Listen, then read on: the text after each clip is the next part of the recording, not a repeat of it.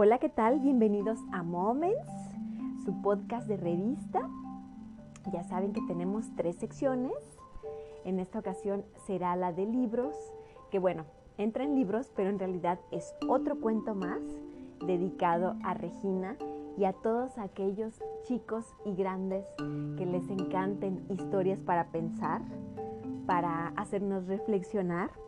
Y hoy escogí un cuento de la psicóloga Miriam, Miriam Tirado. Ella es una psicóloga nacida en España y se dedica sobre todo a la paternidad y a la maternidad conscientes, con humor y mucho amor y sentido común, sobre todo para los consejos de la crianza feliz. Entonces, este es el episodio número 31 de su podcast Moments, Time for You by Joana Ordaz. Espero que lo disfruten muchísimo. El cuento se llama La fuente escondida. A Paul le gustaba mucho cantar. Cuando cantaba sentía que volaba como si pudiera extender unas alas imaginarias y recorrer rincones del mundo que nunca había visto, como si tocara el cielo con la punta de los dedos.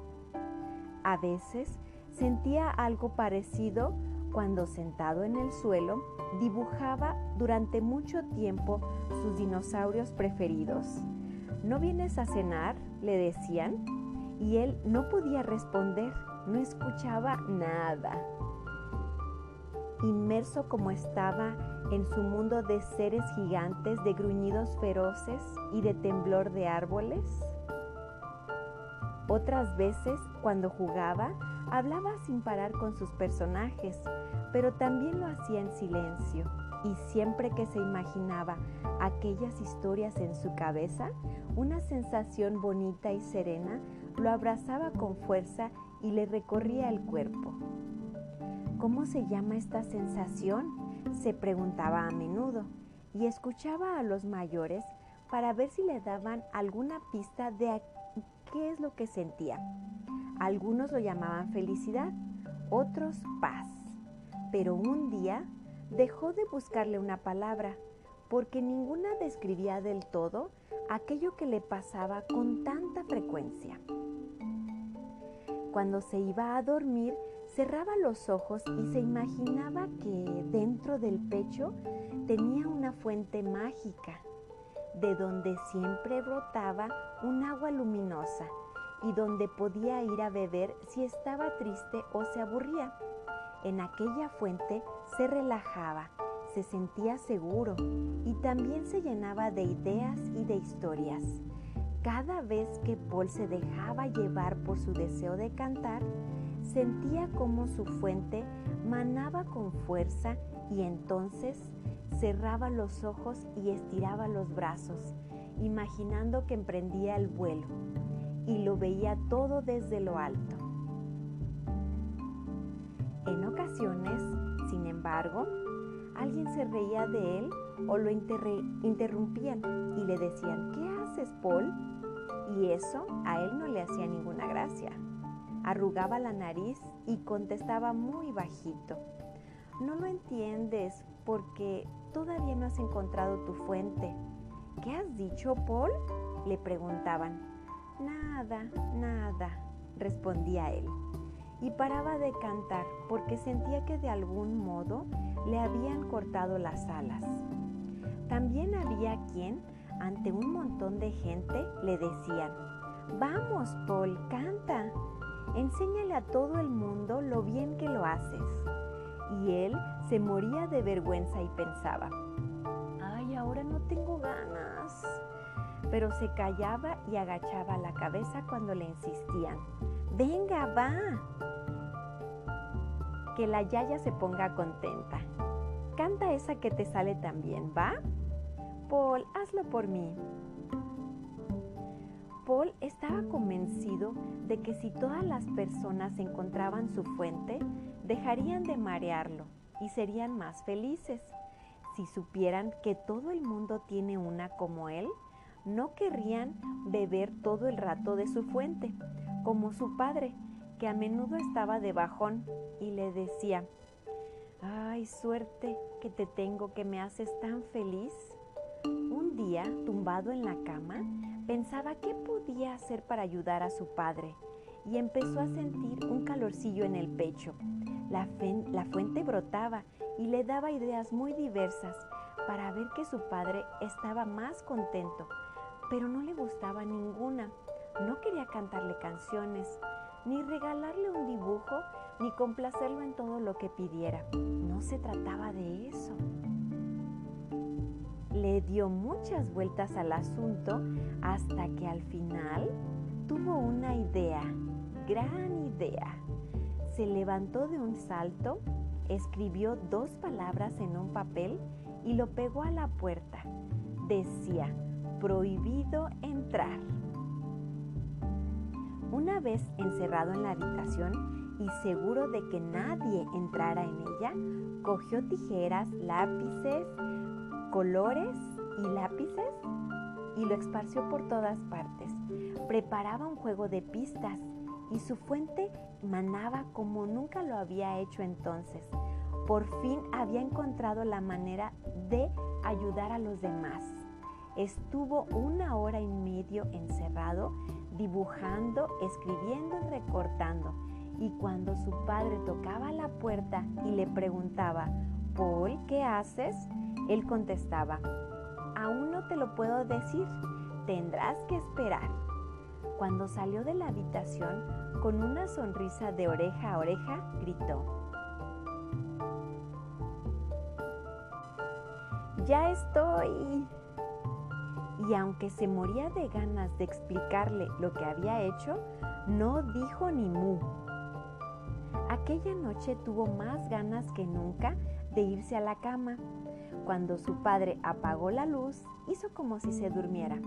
Tuvo que esperar un buen rato, esforzándose por mantenerse despierto, hasta que en la casa no se oía ningún ruido. Entonces se levantó cogió todos los papelitos que había recortado aquella tarde y con un fue de habitación en habitación con una lámpara y pegó todos los papelitos que correspondían a cada pista.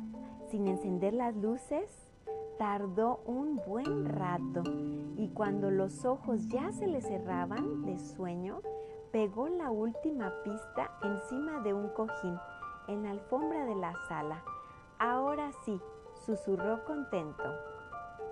Volvió a la cama y se tumbó en ella satisfecho. El juego de pistas, encuentra tu fuente, ya era una realidad. Tenía tantas ganas de que fuera el día siguiente y ver cómo iba el juego que le había preparado a su padre, que pensó que le costaría dormirse, pero estaba tan cansado que en un santiamén el sueño finalmente lo venció. Al día siguiente por la mañana, cuando el padre se levantó y fue hacia el lavabo, vio en el espejo un papel pegado con la letra de Paul que decía, Juego de pistas, encuentra tu fuente. Papá sigue la flecha. El padre, muy sorprendido, se frotó los ojos para asegurarse de que lo que acababa de ver era verdad. Hizo caso del mensaje y siguió la dirección que le indicaba la nota. En el suelo del pasillo había un caminito de flechas que apuntaban hacia la ventana, que tenía las mejores vistas del jardín. En el cristal había otra nota pegada. La cogió y comenzó a leerla. Pista 1. Tienes un boli y un papel en el suelo. Cógelo y apunta tres cojas, cosas que te gustaban cuando eras pequeño. Después sigue la flecha. El padre obedeció y con el boli en la mano intentó recordar. Uf, cómo le costaba hacer memoria. Pero entonces, poco a poco, fue viendo imágenes de las cosas que más le gustaba hacer cuando tenía la edad de Paul. Una era ayudar a la abuela en la cocina. Era tan feliz cuando hacían juntos la comida que más le gustaban. Pero también le encantaba dibujar y escribir cuentos. ¿Por qué dejé de hacerlo? pensó y se acordó de que ese día paró porque ya no se le daba del todo bien. Apuntó esas tres cosas en el papel y continuó siguiendo las flechas. No tardó mucho en encontrar la pista siguiente que decía, pista 2. Apunta tres cosas que te hagan muy feliz, pero que no haces nunca. Esta vez al padre de Paul no le costó tanto encontrar tres cosas. Una era hacer deporte. Lo había dejado cuando había nacido Paul y también cuando aceptó aquel trabajo que lo ocupaba tanto. Ya no se acordaba. Antes jugaba al básquet y se la pasaba bomba riendo y jugando con sus amigos. La segunda era leer. Y hacía cuánto que no leía un libro, siglos. Y qué bien se lo pasaba cuando una buena historia lo atrapaba y no podía dejarla. Y finalmente, la tercera, caminar por la montaña. Allí sí que era muy feliz. Lo apuntó todo y continuó con el juego de pistas que lo llevó hasta la cocina. Pista 3. Coge una manzana y muérdela. Con los colores de encima de la mesa, dibuja lo que sientas al morderla. El padre nunca se había parado a experimentar las sensaciones de comer una manzana. Ni una manzana ni nada, de hecho. Pero notó algo muy fresco en la garganta, una dulzura en la boca y que salivaba más. Con el color amarillo comenzó a trazar circunferencias sobre el papel y repitió lo mismo con el azul, el negro, el verde, el rojo y finalmente había hecho un dibujo que nadie entendería, nadie excepto él. Aquel día aprendió que dibujar las sensaciones del cuerpo también era posible. Todavía con la manzana en la mano, siguió las flechas que lo condujeron hasta el balcón. Sal, decía el papelito. Y así lo hizo. Una vez fuera, encontró en la baranda otro papel pegado con mucha cinta adhesiva para que no se lo llevara el viento. Decía, pista 4, mira a lo lejos, cómo despunta el día, ¿qué harás hoy para sentirte feliz? Y el padre se dio cuenta de que lo primero que quería sentir era el abrazo de Paul, aquella personita maravillosa que tenía como hijo.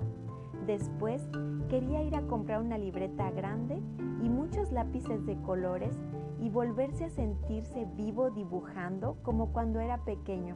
Y también quería sentirse contento y libre, por lo que decidió que de todas, todas saldría a caminar un rato por algún lugar rodeado de árboles. Estuvo afuera en el balcón hasta que cogió frío y volvió a entrar para seguir las flechas finales. Solo quedaban tres que conducían hasta el cojín de la sala. Tomó la nota que había pegada en él y leyó. Pista 5. Siéntate y espera tres minutos antes de continuar leyendo. El padre esperó quieto sentado, en silencio, sintiendo muchas cosas a las que no sabría ponerles nombre. Cerró los ojos y se llenó de ese momento. Después continuó leyendo. Ahora que tengo que decir una cosa, papá, yo no quiero hacerte feliz, quiero que lo hagas tú y que juntos compartamos nuestra felicidad. Yo tengo mi fuente y mana muchísimo. Tú también tienes una. Encuéntrala. Fin del primer juego de pistas de tu hijo Paul. Cuando acabó de leer la nota, Paul, que lo espiaba desde la puerta del pasillo, salió corriendo y se le echó encima. Papá, ¿la has encontrado? ¿Has encontrado tu fuente? El padre emocionado lo abrazó muy fuerte y le dijo, Todavía no, Paul, todavía no, pero te prometo de corazón que haré todo lo posible por encontrarla. Te quiero, hijo. Y yo, papá, ¿sabes qué? Esto es lo que hacía ayer por la tarde cuando no te dejé entrar. Fue tan emocionante prepararlo. ¿Me oíste ayer por la noche? Estuve muy atareado y he hecho más papelitos. Me duelen los dedos de tanto escribir, pero tengo más porque un día quiero hacerle el juego de pistas a la Yaya, que tampoco encuentra su fuente. Haré que jueguen a este juego todos aquellos a los que ya no les brilla el pecho. A mí me brilla. ¿Lo habías visto, papá? Yo lo veo, veo cómo me brilla, sobre todo cuando canto y cuando pinto y cuando juego. ¿Tú lo has visto, papá? Sí que lo he visto, Paul, pero a veces me olvido. Suerte que tú me lo recuerdas. Pasaron los meses de verano y Paul tuvo que volver al cole. Se volvió una buena sorpresa cuando regresó porque todo había cambiado y sus mejores amigos ya no iban con él a clase. Pero bueno, al menos los veré a la hora de recreo. Pero en ese curso cada clase salía a una hora diferente y no coincidían. Los primeros días los llevó bastante bien. Intentaba hacer nuevos amigos en clase, pero nada era como a él le había gustado.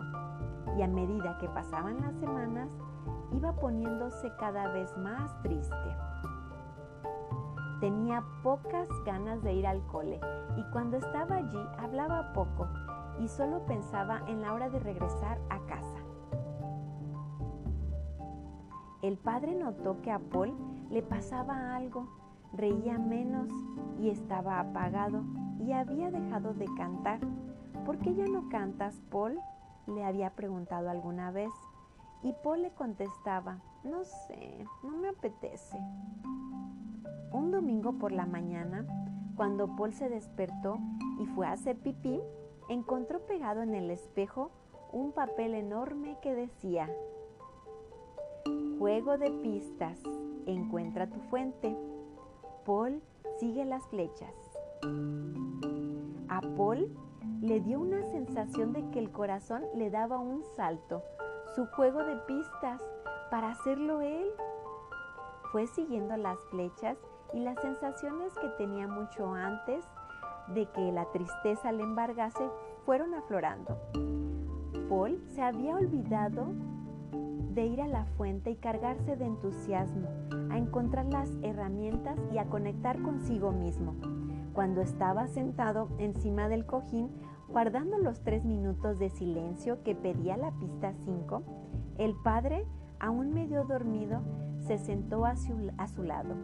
Cuando Paul abrió los ojos le dijo, Paul, la fuente que tienes en tu interior es un tesoro y te has desconectado de ella estas últimas semanas. Es que, papá, no me gustan las cosas que pasan. Ya lo sé y es normal. A mí también hay cosas que no me gustan, pero la fuente es la misma y te ayudará a estar mejor como antes. No te desconectes de ella, no hagas como yo un día, ¿de acuerdo? Paul levantó el dedo meñique y le pidió, dame el tuyo. Los entrelazaron y el niño dijo, a partir de ahora no volveremos a perder la fuente y si un día la perdemos, nos ayudaremos el uno al otro a encontrarla de nuevo. El padre, sintiendo una felicidad indescriptible, contestó, hecho. Y colorín colorado, este cuento se ha terminado. Espero que lo hayan disfrutado mucho y que sobre todo este cuento nos haga reflexionar para así volvernos a conectar con cada uno. Eh, tenemos nuestra fuente, con cada una de nuestra fuente, que seguramente es mágica, todo lo que ella conlleva. Entonces, en esta ocasión los invito a conectarse con su fuente.